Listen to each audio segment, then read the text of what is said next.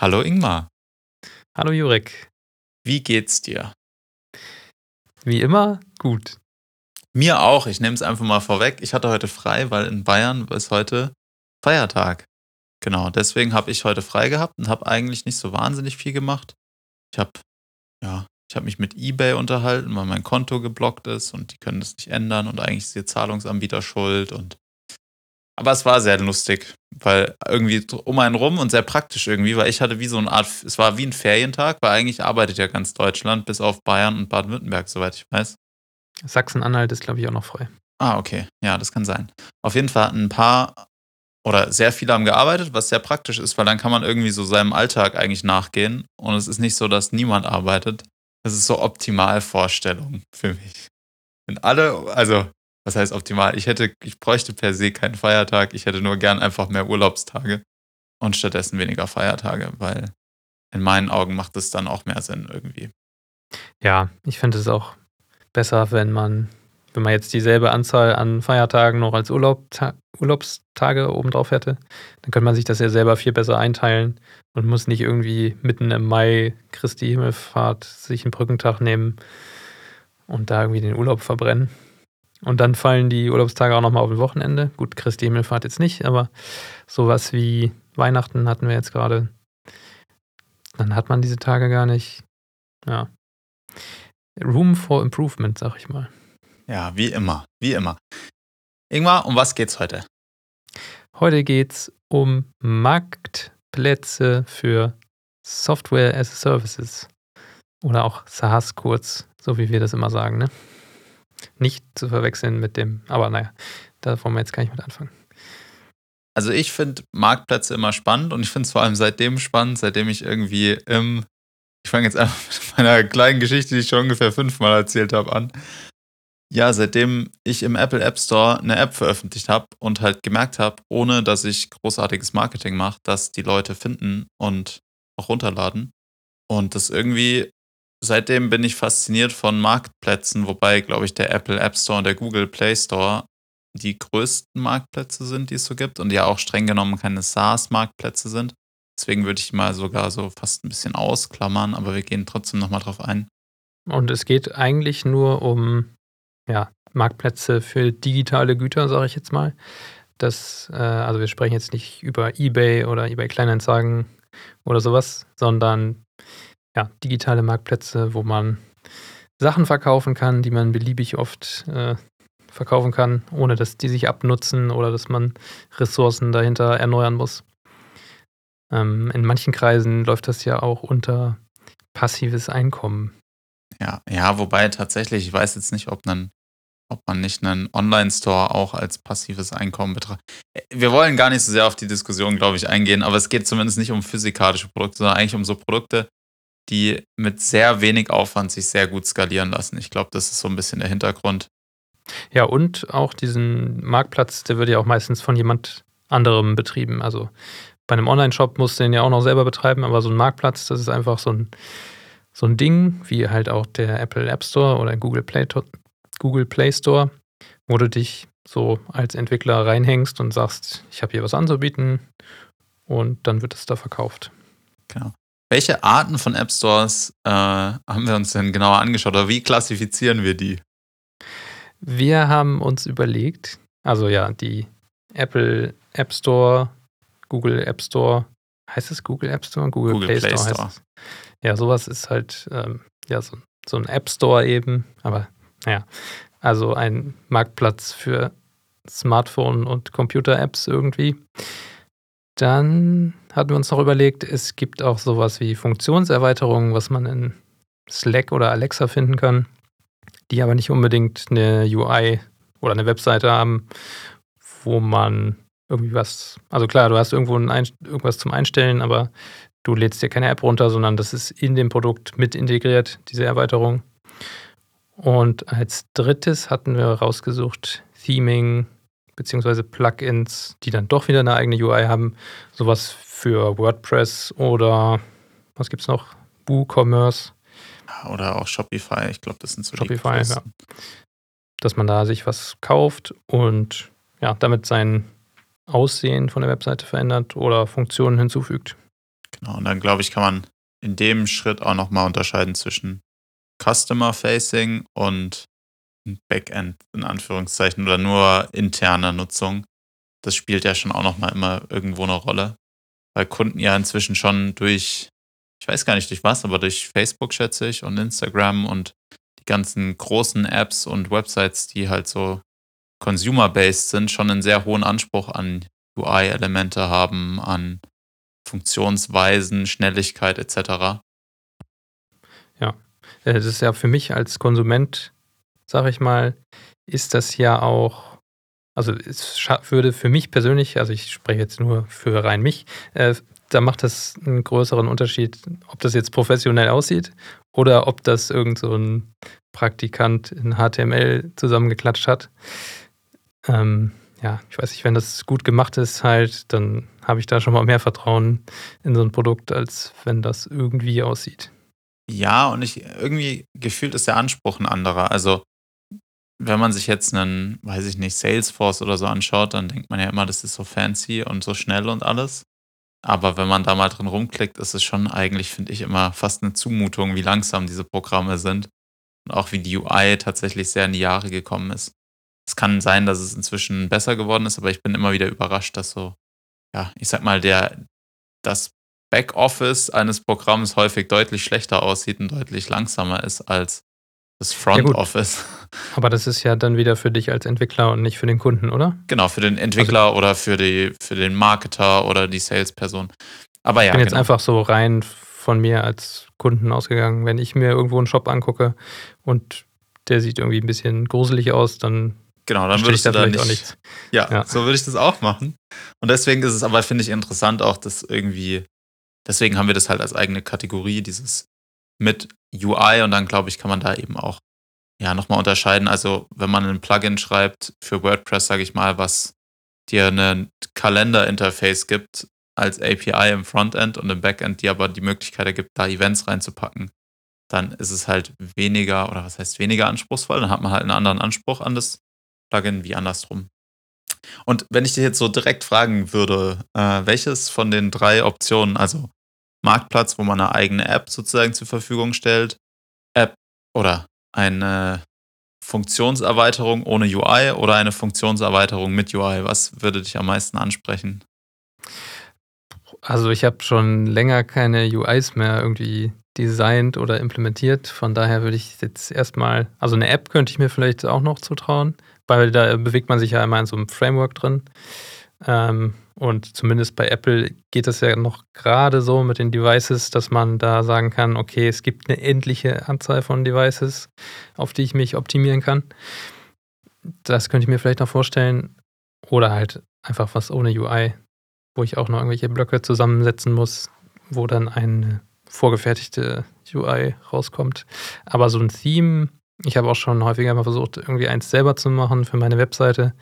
Und das ist immer so custom und wenn du dann was dann auch dran anpassen musst, ah, da würde ich erstmal die Finger von lassen. Apropos also persönlich. deine Website, ich glaube, die ist offline. Ja, ja, ja. Schon seit längerem kann es sein. Da, da muss nochmal einer bei. ja, sehr schön. Ist nicht so schlimm. Ich finde die Website so auch nicht schlecht. Tatsächlich sieht die Error-Message von Go gar nicht so verkehrt aus. Ja. Aber eine Panic. Ja, ja. Äh, ist witzig, weil das eigentlich eine statische Webseite ist. Aber da können wir vielleicht ja nochmal ein andermal drüber reden. Da kommen wir ein andermal drauf auf unsere persönlichen Setups zur eigenen genau. Website. Ja, finde ich interessant. Also ich würde es wahrscheinlich, ich sehe es sehr ähnlich. Also ich bin, ich finde UI immer den schwierigsten Teil an der App, eben weil, finde ich, der Anspruch sehr, sehr hoch ist inzwischen an so eine UI.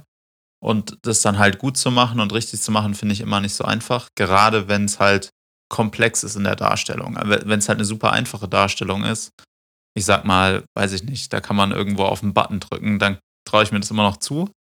Aber sobald es dann irgendwie große oder komplexe Formelemente sind, wo man vielleicht, weiß ich nicht, mal einen Dropdown hat, mal irgendwie einen Date-Picker, mal dies, mal jenes, dann finde ich es extrem schwer, zumindest im Web vor allem, da ein konsistent gutes Aussehen hinzukriegen, was auch über alle Bildschirmgrößen dann gut funktioniert. Da finde ich es dann immer extrem schwierig. Und ja, deswegen, so wie du im Apple App Store, zumindest finde ich, mit Swift UI hat man da halt echt gute, ja, sag ich mal, Defaults, die ich weiß gar nicht, ob sie von Apple tatsächlich so 100% gewollt sind, dass man die einfach nur so übernimmt, aber ich glaube, sie finden es nicht so schlimm. Und ich finde es eigentlich sogar sehr gut, wenn es sich noch viel mehr vereinheitlichen würde, weil ich nicht unbedingt angetan bin. Solange, sage ich mal, ein UI immer sehr ähnlich aussieht, dann kenne ich mich ja gut aus, wie es funktionieren sollte. Oder wie die einzigen Eingabemethoden, sage ich mal, auszusehen haben. Ja, von daher, das traue ich mir schon auch irgendwo zu.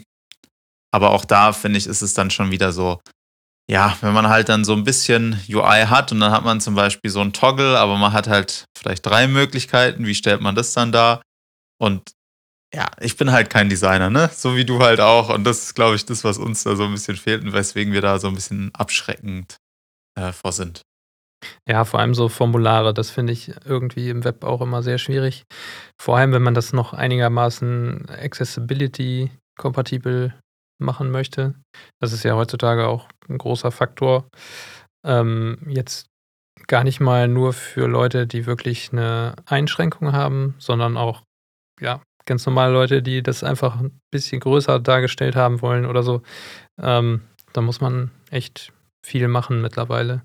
Und ja, gerade bei Design finde ich es auch immer so, ich kann das gut einschätzen, was jetzt irgendwie alt aussieht oder wenn was irgendwie ziemlich neu oder gut designt ist, aber selber kriege ich das niemals so hin.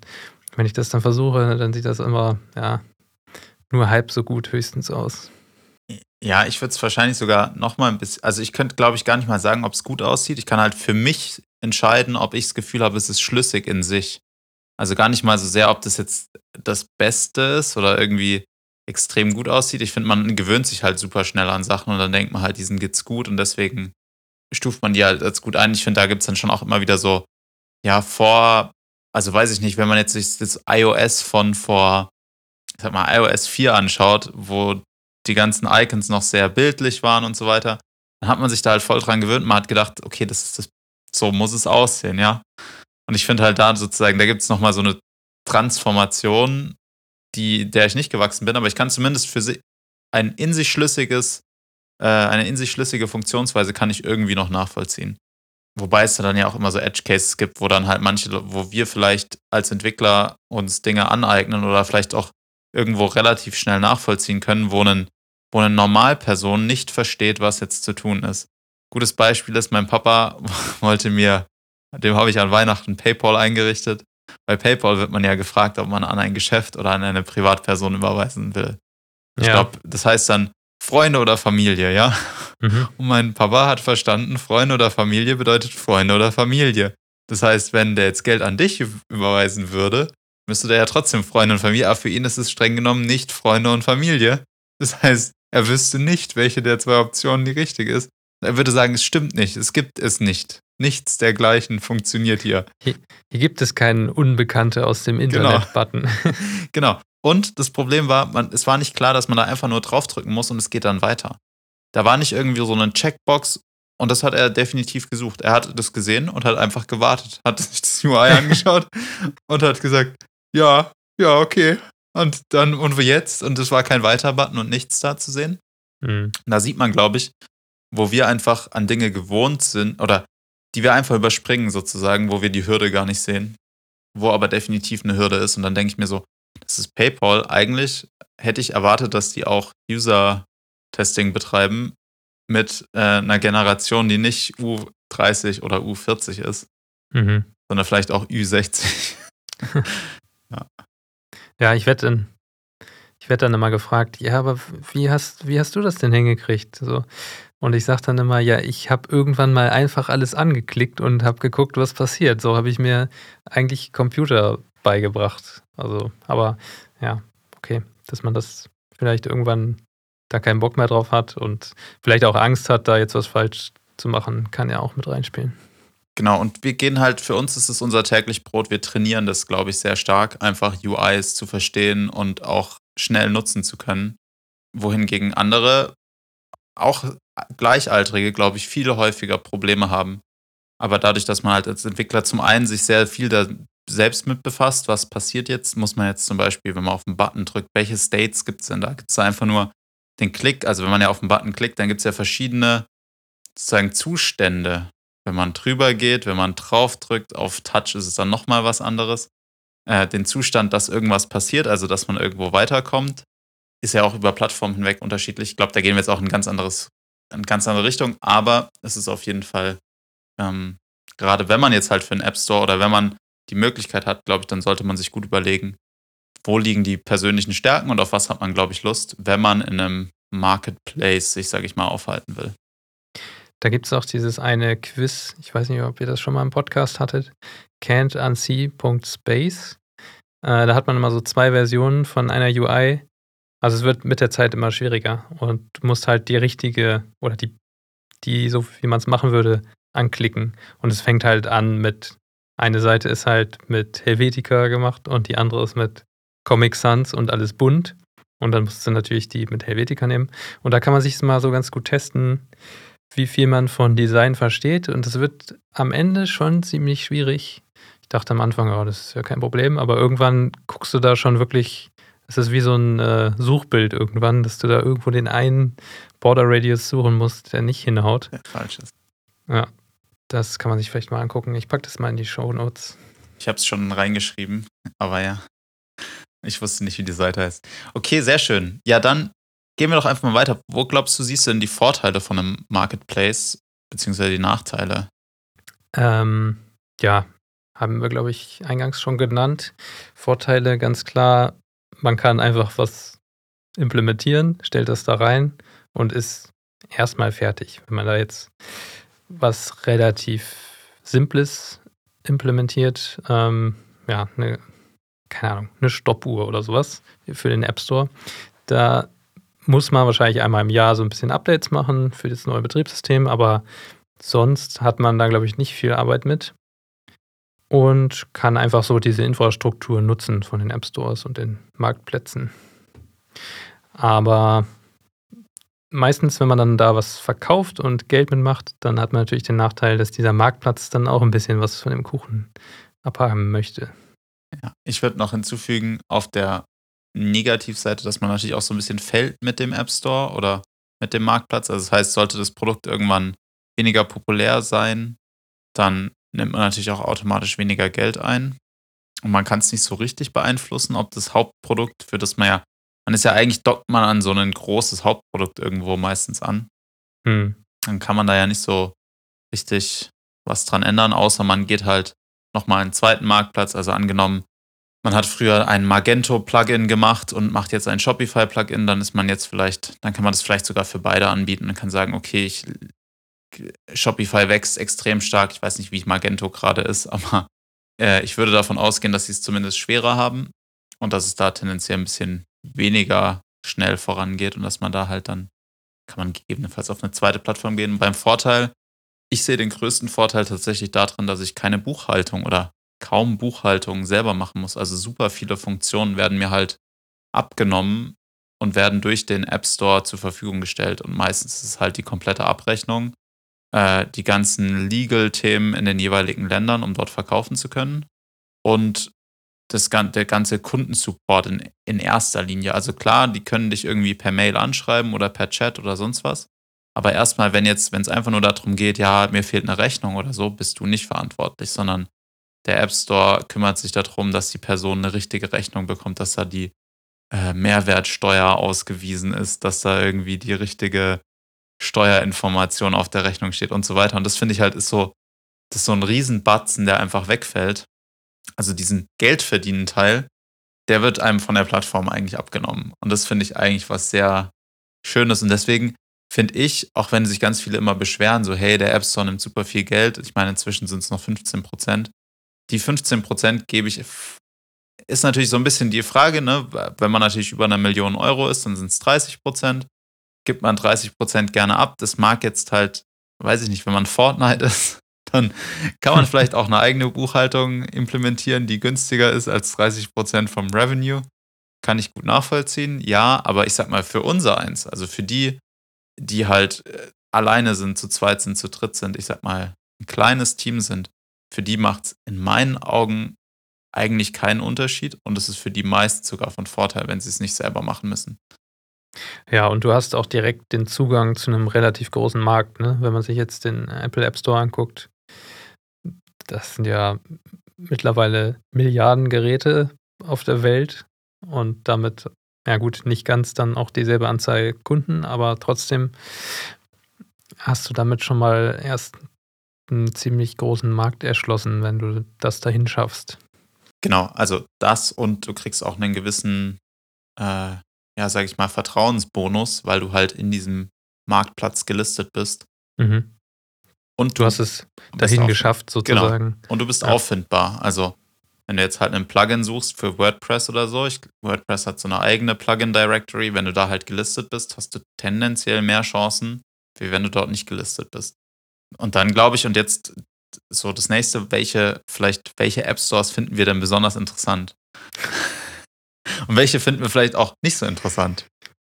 Also, ich habe noch nie mit solchen App Stores gearbeitet oder Marktplätzen, wie auch immer. Ähm, ich jetzt auch nicht so sehr, aber ich. Ähm, ich fände prinzipiell, also den so Alexa-Skills finde ich auf jeden Fall interessant. Ich habe keine Alexa, aber ich kann mir vorstellen, dass man da eigentlich ganz coole Sachen mitbauen können, können sollte. Und, und ansonsten, ja klar, der, so die App Stores an sich für Apps. Ja, so ein Theme habe ich schon mal gekauft irgendwo auf einem Marktplatz. Aber das war es dann bei mir auch schon. Aber welche, wenn du jetzt frei aus dem Bauch entscheiden müsstest, wenn du deine Top 3 deine Top 3 Stores oder Marktplätze, für die du es interessant fändest, zu entwickeln. Welche würdest ja. du wählen? Okay, ich glaube, dann wäre GitHub auf jeden Fall ganz weit oben, weil ich auch, ja, so, so Developer-Tools finde ich einfach immer cool. Schöne Sachen, die einem Arbeit abnehmen. Ja, der App Store würde dann da auch irgendwie mit dabei sein und aus mangels aus, äh, aus äh, weil ich jetzt keine Alternativen mehr habe, dann müsste ich den Alexa Skill Store nehmen. Alexa Skill Store. Ja, aber das ist doch nicht schlecht. Also ich finde, ich finde es spannend. Also GitHub tatsächlich habe ich schon mal reingeguckt, weil ich auch da eben mal geguckt habe, was es denn da so gibt, weil äh, für Entwickler ist es natürlich immer schwierig, Tools zu finden, vor allem auch neue Tools und was gibt es denn da so auf dem Markt. Manchmal ist man ja auch so ein bisschen interessiert, was, was gibt es denn da noch so. Ich finde den GitHub App Store sehr unterentwickelt, muss ich tatsächlich sagen. Äh, ich glaube, in Summe sind es 500 Apps oder so, die da gelistet sind. Also für die Größe von GitHub. Jetzt nagelt mich nicht fest, vielleicht sind es ein paar mehr oder sogar weniger. Aber es sind extrem wenige, habe ich das Gefühl, für das, was es denn wirklich gibt. Du kannst es ja mal parallel ein bisschen abchecken. Ja, ich gucke gerade schon. Ähm, den Alexa, ich habe schon mal einen Alexa-Skill geschrieben, aber tatsächlich nur für mich. Ähm, und zwar wollte ich, jetzt muss ich halte ich fest, ich wollte, dass Alexa Airplay lernt. Oha, das ist aber auch schon direkt bei äh, Level 100 eingestiegen. Natürlich, so ich habe natürlich genau das gemacht, was für was ein App Store nicht gedacht ist. Nämlich, ich wollte ihn sozusagen dafür miss oder was heißt missbrauchen? Ich wollte eine Alexa-App, mit die mir einen lokalen Radiostream abspielt. Der wiederum mit einem Raspberry Pi verbunden ist. Der Raspberry Pi dient als Airplay-Receiver äh, und streamt einen Radiosender und streamt den dann auf die Alexa. Äh, mhm. Es hat so halbwegs gut geklappt, würde ich mal sagen. Ähm, Audio-Piping ist einfach relativ komplex und das Ganze dann irgendwie als Radiostream zur Verfügung zu stellen, ist auch nicht so simpel. Mhm. Und es dann auch so zu machen, dass das nicht nur für mich funktioniert, war praktisch dann ein Ding der Unmöglichkeiten. Da habe ich es auch wieder aufgegeben. Also die waren nie live im Alexa Skill Store. Beim Alexa Skill Store stört mich, dass ich, glaube ich, nie Geld dafür ausgeben würde. Ich habe tatsächlich ein paar Alexas in der Wohnung stehen. Aber irgendwie würde ich dafür kein Geld ausgeben, weil ich, also, ich sag mal, die meisten Funktionen sind, stelle mir einen Timer und sag mir die Uhrzeit und sag mir das Wetter. das sind so die einzigen drei Funktionen, die ich häufig verwende. Und ach ja, Licht an, Licht aus. Also sowas wie mach das aus, mach das an. Das passiert so. Das sind meine vier Dinge, die ich mache könnte mal so eine Statistik daraus lassen, glaube ich, dann wüsste ich, was ich will. Aber ich habe noch nie, zum Beispiel, wir haben ja Tado als Körper, ähm, habe ich noch nie damit gesteuert, muss ich ehrlich sagen. Also obwohl ich es könnte, ja. Ich habe es, glaube ich, nicht mal verbunden. Und ich habe auch gar kein Need dazu gefühlt. Aber Tado ist ja zum Beispiel auch ein gutes Beispiel, weil das ist ja was, das würdest du, da würdest du für den Skill sowieso kein Geld ausgeben, sondern das wird dadurch finanziert, weil du schon ein anderes Produkt gekauft hast, was das unterstützt. Also so eine Integration wäre das dann, ne? Genau, also das ist so ein, ja, vielleicht kann man da auch noch mal so eine andere Art von App Store Marketplace aufmachen. Also gibt halt so Apps, die, die hängen tatsächlich so 100% da drin. Wenn man jetzt ein Theme für Shopify macht oder für WordPress, dann baut man das halt dafür und das ist nicht irgendwo anders. Natürlich kann man das gleiche Theme nochmal für eine andere Plattform entwickeln, aber tendenziell ist das Produkt tatsächlich lebt auf der Plattform. Mhm.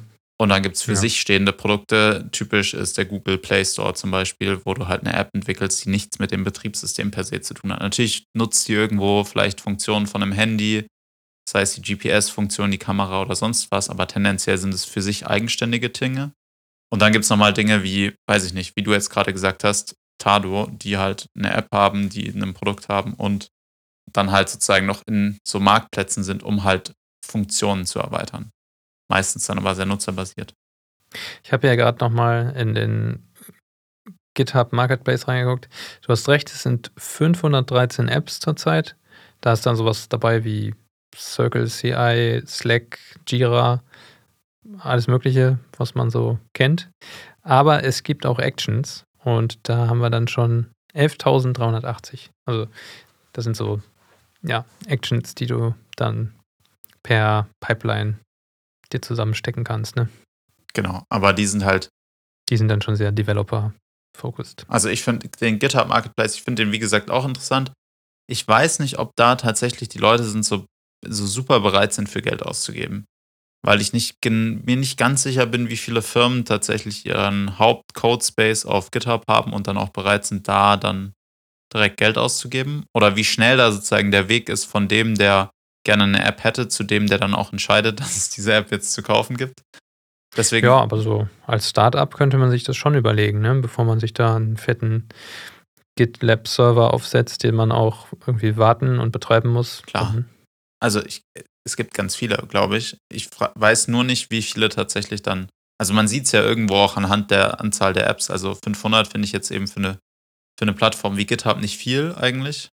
Und die, die du jetzt genannt hast, die sind eher, wie gesagt, die leben nicht auf der Plattform oder erweitern signifikant GitHub, sondern sind eher so, es gibt jetzt kein Projektmanagement-Tool, was du in GitHub verwendest, sage ich mal, was auf GitHub so 100% aufbaut. Ja, ja, das ist wahrscheinlich ein schlechtes Beispiel, aber sowas wie Security Scanning zum Beispiel.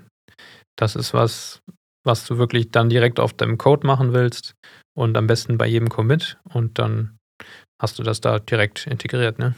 Ja, das ist ein, das ist ein gutes Beispiel, genau. Ich finde, um deine Liste zu erweitern, ich finde tatsächlich den Shopify App Store mit den interessantesten aktuell. Ähm, vor allem, weil du keine Gebühren zahlst unter einer Million Euro. Das heißt, du kriegst 100% vom Revenue, was nicht schlecht ist. Das ist sehr gut. ist, besser kann es eigentlich gar nicht sein, ja, genau. Ja. Ähm, aber vielleicht nehmen die so ein bisschen so, so Transaction-Fees. Also ich sag mal, halt das, was du für eine Kreditkartenabrechnung brauchst. Aber selbst das bin ich mir gar nicht ganz sicher, sei es drum. Und ich behaupte, viel, viel, viel näher kommt man nicht an sozusagen diesen Return on Invest Case dran. Also diesen Teil so, okay, ich brauche jetzt was, um mein Problem zu fixen, um die Conversion zu steigern. Und da ist es halt sozusagen, das ist so ein direkter Case. Also du bist so nah, bist du selten direkt am, am Geldhahn irgendwo, weil das, was du ja über den über den Store einnimmst, das kannst du direkt verrechnen mit deinen Apps. Das heißt, jetzt eine App da 10, 20, 30 Euro im Monat kostet, selbst wenn es 100 sind, wenn sich das lohnt, weil ich dadurch zum Beispiel meinen Retourenprozess vereinfachen kann, dann ist es ja klar, dass ich das einfach dazu kaufe, weil du, weil es viel, viel günstiger ist, wie das jetzt selbst zu entwickeln. Und dazu sind die Kunden, also die Nutzer von Shopify, als Online-Store-Betreiber selten Entwickler, sondern es sind ja meistens Marketer, Sales-Leute, und die haben vielleicht auch irgendwo einen Entwickler an der Hand, aber nicht direkt. Und die sind dann meistens halt erstmal gewillt, das Problem durch ein Plugin zu lösen. Und wir als äh, Entwickler sind ja schon immer so ein bisschen so, das können wir auch selber machen, dann müssen wir dafür nichts bezahlen. Was natürlich eigentlich im Umkehrschluss meistens eine dumme Idee ist, aber was man natürlich meistens machen kann. Und viele dann doch auch irgendwie, und ich schließe mich da nicht aus. Ich denke mir dann, ah, das mache ich doch jetzt kurz selber. Dann habe ich das, dann kann ich es genauso machen, wie ich es brauche. Aber man macht halt die Rechnung nicht mit der ganzen Maintenance und mit den ganzen anderen Sachen. Und ich glaube, das ist aber halt auch nur, weil wir das sozusagen können und weil, sage ich mal, das Einzige, was bei einem Entwickler so richtig, richtig Geld kostet, ist eigentlich die Zeit. Weil die Tools, die kosten ja nichts. Also nicht so wie ein Schreiner, der jetzt, sage ich mal, für ein Stück Holz einfach richtig Geld hinlegt und wenn er das halt versägt, dann ist es versägt, ne? dann ist es kaputt. Bei uns ja. ist halt so, ja gut, dann hast du halt irgendwo einen Server gestartet, der hat vielleicht drei, vier, fünf, sechs, sieben, acht, also das ist 200 Euro sein gekostet. Aber das ist immer noch verglichen zu dem, was du sozusagen an Zeit Wert hast, halt gar nichts. Und deswegen glaube ich, ist dann, ist das für mich so einer der Stores, wo ich gerne was machen würde, aber wo ich halt so weit weg bin, weil ich kein Nutzer dessen bin, dass ich mir so denke, so, nee, es macht einfach keinen Sinn für mich. Und dann auf der anderen Seite der GitHub Store, der halt, der finde ich interessant ist, wo ich vielleicht auch das eine oder andere hätte, was ich gerne hätte, aber wo ich halt so mir schwer tue, weil ich nicht genau weiß, ob dafür überhaupt wer bezahlen würde auf der Plattform. Ja, aber meistens sind diese Apps ja auch, haben wir ja letztes Mal schon drüber gesprochen, ähm, dass es immer noch so ein Free-Tier irgendwie gibt, ne? Dass du, wenn du jetzt so einen Security-Scanner hast, dann hast du da, keine Ahnung, 100 Scans im Monat kostenlos. Und ja, so viel Commits mache ich dann auf meinem privaten Repository vielleicht gar nicht. Oder mit meinem Startup und dann kann ich das auch so benutzen. Ne? Ja, ja, ganz klar. Also da gibt es sicher, also wenn ich es für mich zusammenfassen würde, ich würde sagen, ein Marktplatz ist immer cool und er ist vor allem sehr risikolos, wenn man nicht 100% darin sozusagen sich aktiv auf das Kernprodukt einlassen muss. Dann ist ein Marktplatz mit das Coolste, was du machen kannst, weil du kriegst freies Marketing, du kriegst im besten Fall sogar wirst du gepickt als so eine Art Editors-Pick und dann kriegst du noch mehr Werbung und du bist halt leichter auffindbar und kriegst diesen Vertrauensbonus. Und deswegen finde ich, ist es ein super Ding, gerade für so, ja, so Einsteiger wie uns, die keine Marketing-Experten sind, die auch gar kein Geld dafür haben, das groß zu vermarkten und auch keine Zeit und keine Lust vielleicht. Ähm, für die ist es, glaube ich, perfekt, sich in so einem Art Marktplatz aufzuhalten, weil man dort eben die Sachen abgenommen bekommt und sich halt eigentlich sozusagen auf das, worauf man Lust hat, mehr fokussieren kann. Das hast du schön zusammengefasst. Ja, und das ist, glaube ich, alles. Oder hast du noch irgendwas zu Marktplätzen zu erzählen? Nee, ich glaube, wir haben alles gesagt von unserer gut vorbereiteten Liste. Achso, oh, wir, wir, haben noch, noch gar nicht Thema. Märkte. Die, auf die, die Märkte eingegangen, ja, doch. Also, das habe ich nochmal so schnell runtergeschrieben. Ich weiß gar nicht, ob da jetzt so viel zu, zu sagen ist, dass es irgendwie auch spezialisierte Märkte gibt in Deutschland, der EU oder auch in den USA. Ähm, fällt dir da spontan irgendwas zu ein? Ja, von zwei Seiten, glaube ich. Also zum einen kannst du im Apple App Store und auch im Google Play Store, wenn mich nicht alles täuscht, eingrenzen, wo deine App verfügbar ist. Was allerdings jetzt wenig mit Märkten zu tun hat, aber du könntest halt sagen, die App soll nur in Deutschland verkauft werden. Dann kannst du die nur mit einer deutschen Apple-ID runterladen. Ob das Sinn macht, sei mal dahingestellt. Und der aber viel spannendere Punkt, und den sehe ich schon mehr, ist, dass du halt andere Datenschutzrichtlinien hast in unterschiedlichen Ländern. Und vor allem, glaube ich, in der EU einen sehr strengen Datenschutz hast, verglichen zu dem Rest der Welt. Und die Deutschen sind nochmal spezieller. ich weiß nicht, die Franzosen glaube ich auch, aber jetzt, um von uns zu sprechen, in Deutschland hast du halt diesen typischen DSGVO-Fall und du musst GDPR-konform sein und alles und pipapo. Und halt viele Apps werden betrieben von US-amerikanischen Firmen oder auch von ähm, Shopify Store super viel kommt aus Indien, weil dort halt viel E-Commerce-Sachen betrieben werden oder Agenturen dann auch sind.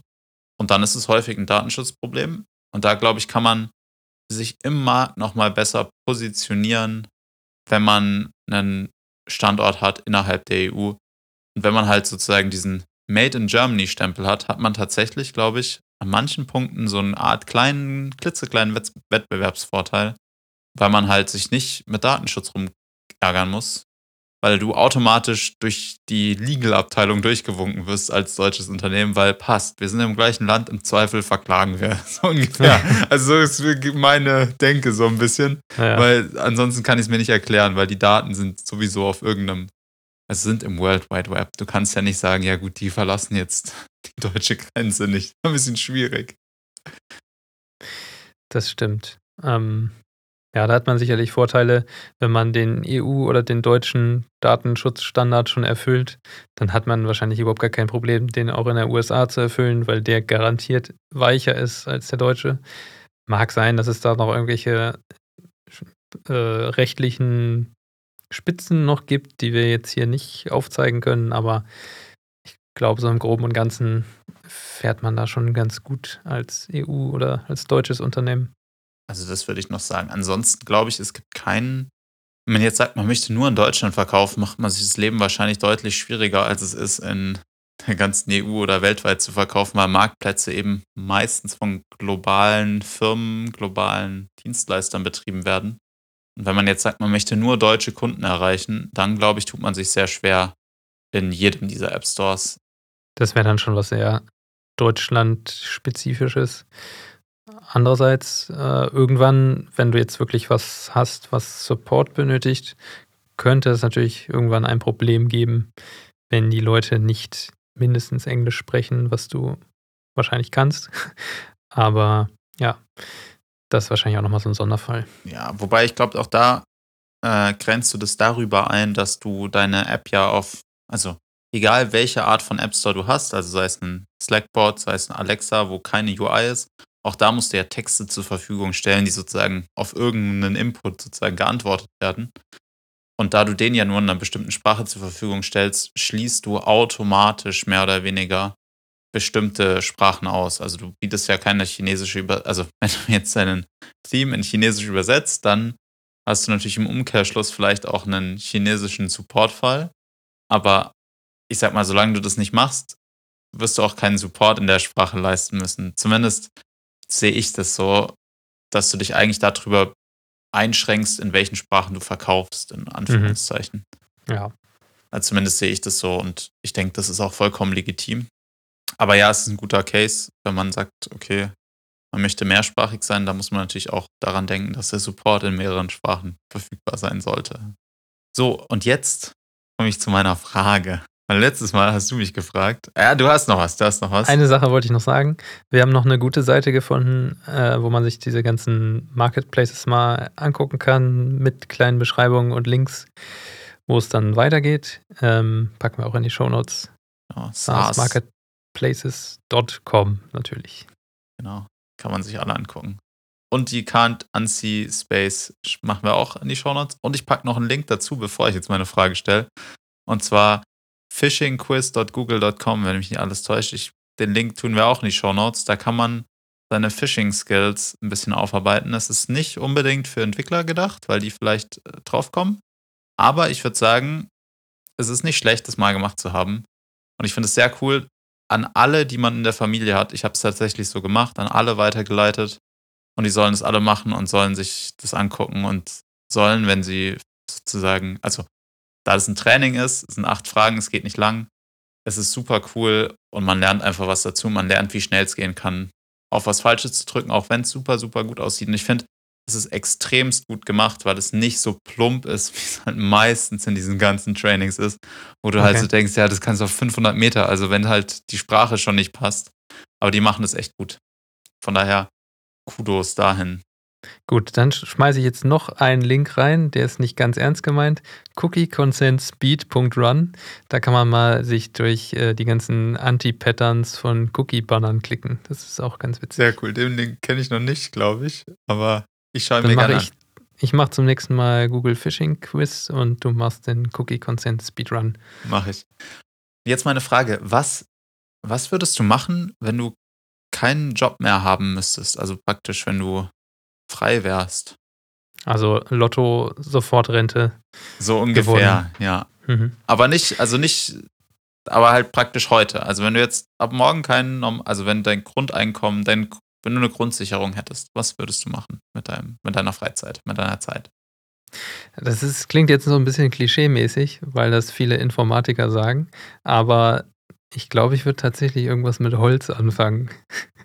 Irgendwie, das finde ich doch ganz interessant. Ich habe auch so ein paar YouTube-Channels abonniert, die so ja, keine Ahnung, so zeigen, was sie so aus Holz bauen oder überhaupt irgendwas bauen aus alten Sachen, ähm, Schrott teilweise. Laura Kampf kann man da sich, glaube ich, so als bestes Beispiel mal angucken. Ähm, ja, da hätte ich irgendwie Bock zu. Einfach so ein bisschen rumbasteln, eigene Möbel bauen, natürlich viel Fahrrad fahren. Ähm, aber für, wahrscheinlich würde ich dann auch immer noch irgendwie was programmieren oder versuchen, irgendwelche Apps, Websites, Podcasts zu machen.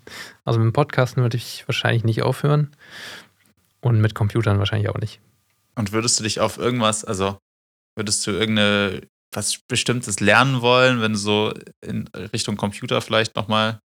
Oder würdest du sagen, ich mache eigentlich das, was ich mache, würde ich weitermachen, in Anführungszeichen? Ja, also kommt dann auf die Projekte an, die ich mache. So also Machine Learning an sich finde ich auf jeden Fall auch spannend. Würde ich mir auch mal angucken. Aber ansonsten vielleicht auch irgendwas mit Musik, äh, irgendwas programmieren, Audio, Sound, bin ich auch immer sehr interessiert dran.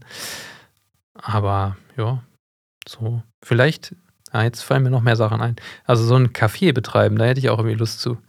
Oder eine Pizzeria. Können wir ja mal ausprobieren. Genau. Ich, also Kaffee würde ich mitmachen. Das okay. ist bei uns im Freundeskreis sogar so eine Art Running Gag. Mhm. Dass wenn sich dazu, wenn sich irgendwann mal irgendwer selbstständig macht und ein Büro hat, dann wird es in einem Erdgeschoss stattfinden müssen und es wird vorne ein Café eingebaut. und ich, ich, würde mehr, lustigerweise, die meisten in meinem Freundeskreis würden eher vorne in der Theke stehen wollen. Okay. Was ich auch interessant finde. Ähm, aber ja, ja, Café. Ja, super interessant. Also es deckt sich tatsächlich sehr mit dem, was ich auch gerne machen würde. Ich okay. finde, ja, also klar, Radfahren, Podcast finde ich auch spannend. Beim Entwickeln habe ich mir am meisten schwer getan, tatsächlich so, was würde ich machen, wenn ich sozusagen so frei frei wäre? Also, weil man halt doch äh, so ich habe mich dabei ertappt, so ein bisschen Gewohnheitstier zu sein, ne? Halt zu wissen, ja, okay, jetzt kann ich das, jetzt kann ich das. So eigentlich nicht schlecht, das mache ich einfach weiter. Aber eigentlich so, ich fände es geil irgendwie so, ich würde, glaube ich, ähm, so Bug-Bounty-Programme machen wollen. Ich glaube, darauf hätte ich okay. richtig Bock. So, mich so in diesen Security Stimmt, das ist echt eine so gute Idee. Reinzuarbeiten, weil irgendwie man hat ja dann viel Zeit und irgendwie, glaube ich, ist es schon echt spannend. Da kann man auch richtig viel lernen und auch richtig viel Gutes tun irgendwo. Und da irgendwie, ja, irgendwas vorantreiben. Mhm. Ja, hört sich gut an. Bug Bounty. Hat man auch gleich einen guten Kaffeenamen? Ähm, das Bug Bounty Kaffee. Genau. Wenn man einen Bug findet, kriegt man einen Kaffee umsonst. Ja, oder kann man so kleine ähm, Easter Eggs einbauen, wenn, wenn irgendjemand eine SQL-Injection versucht, dann kriegt er irgendwie 10% Rabatt oder sowas. Nur wenn man so auf der Website, Sie haben sich ein Level weitergespielt. Ja, genau. Ja, so solche Sachen dann programmieren, das wäre doch, wär doch witzig. Also ich würde jetzt auch nicht irgendwelche neuen, keine Ahnung, das nächste Kubernetes implementieren, äh, sondern einfach wahrscheinlich so, wenn dann überhaupt Sachen die für mich spannend sind. Irgendwie irgendein Home-Server, eine kleine Automation oder irgendwas. Aber ja, ich würde jetzt nicht mehr irgendwelche Business-Apps programmieren. Das auf jeden Fall nicht. Nee, wenn man so frei ist, dann würde man anderes. Ja, Home Automation würde ich auch nochmal machen. Mhm. Ich würde gerne sozusagen das Zuhause 3.0 bauen. Oder ich weiß nicht, wie man das heutzutage nennt, aber die nächste Generation von Hausverkabelungen im Grunde. Mhm. Fände ich sehr, sehr spannend. Weil da habe ich das Gefühl, dass es. Ah, jetzt gehen wir zu weit. Ich glaube, das lassen wir jetzt. Das lassen wir mal für eine andere Folge.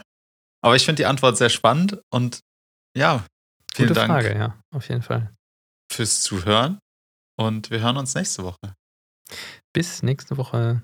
Ciao, ciao. Tschüss.